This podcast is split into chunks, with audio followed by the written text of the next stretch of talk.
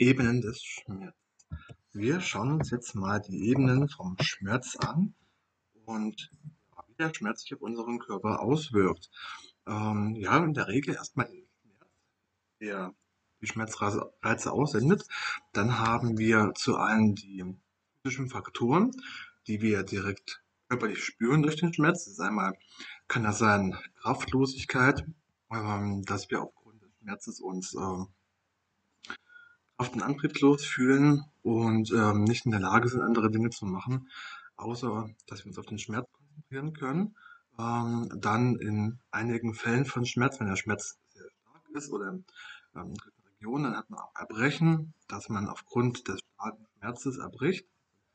Ja, eine physische Reaktion, ähm, Appetitlosigkeit, das kennen wir alle bestimmt, wenn wir ähm, Schmerzen haben, dass wir dann, also kommt auch darauf an, wie Schmerzen sind, ähm, dass wir auch gar keine Lust haben, was zu essen, nicht essen können, aufgrund des starken Schmerzes, was sich im Körper, der sich im Körper ausbreitet.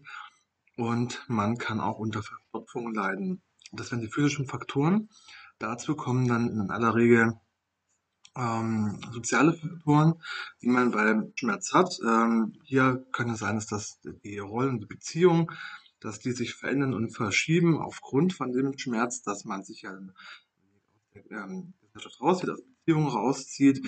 Äh, die Zuneigung zu anderen Personen kann eingeschränkt sein aufgrund des Schmerzes, aber wenn man äh, ja sich dann eher um sich selbst kümmert und versucht, den Schmerz möglichst adäquat entgegenzuwirken und somit ähm, dann Zuneigung wegfällt, man ist äh, passiv, ähm, man geht, wenn die Schmerzen länger andauern, ähm, geht man häufiger zur Ärztin, weil man der Meinung ist, es musste was gegen die Schmerzen getan werden.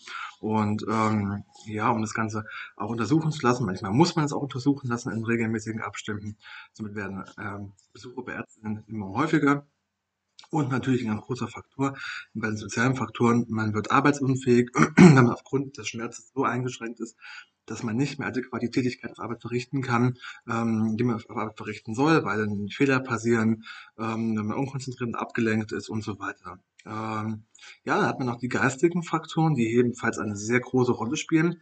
Ähm, man leidet äh, darunter unter den Schmerzen, man verliert die Motivation, weil man ähm, ist, manche Menschen äh, werden tatsächlich in der Schmerzphase, gerade wenn es doch Erkrankungen sind, die länger andauern, äh, werden manche Menschen ähm, religiös oder spirituell dann ähm, den Weg zu Gott suchen, um dann dort ja davon geheilt werden. Dann denkt man nicht mehr an eine Zuflucht suche, weil Gott dann hilft mir der, der Glaube daran schon oder an eine Spiritualität, dass sie dann spirituell werden, esoterisch und ähm, ja, versuchen dann auf andere Wege den Schmerz entgegenzuwirken. Und natürlich, es gibt auch ein großes Schuldgefühl, ein Schuldgefühl einmal sich selbst gegenüber, weil man ähm, ja dann äh, die Schuld bei sich selbst sucht, warum man in diese Situation des Schmerzens kam und überlegt, was kann daran, äh, was, wie, gelegen haben oder ähm, ja, man fühlt sich schuldig anderen Menschen gegenüber, weil man aufgrund des Schmerzes den Personen dann ähm, Anführungsstrichen Last fällt.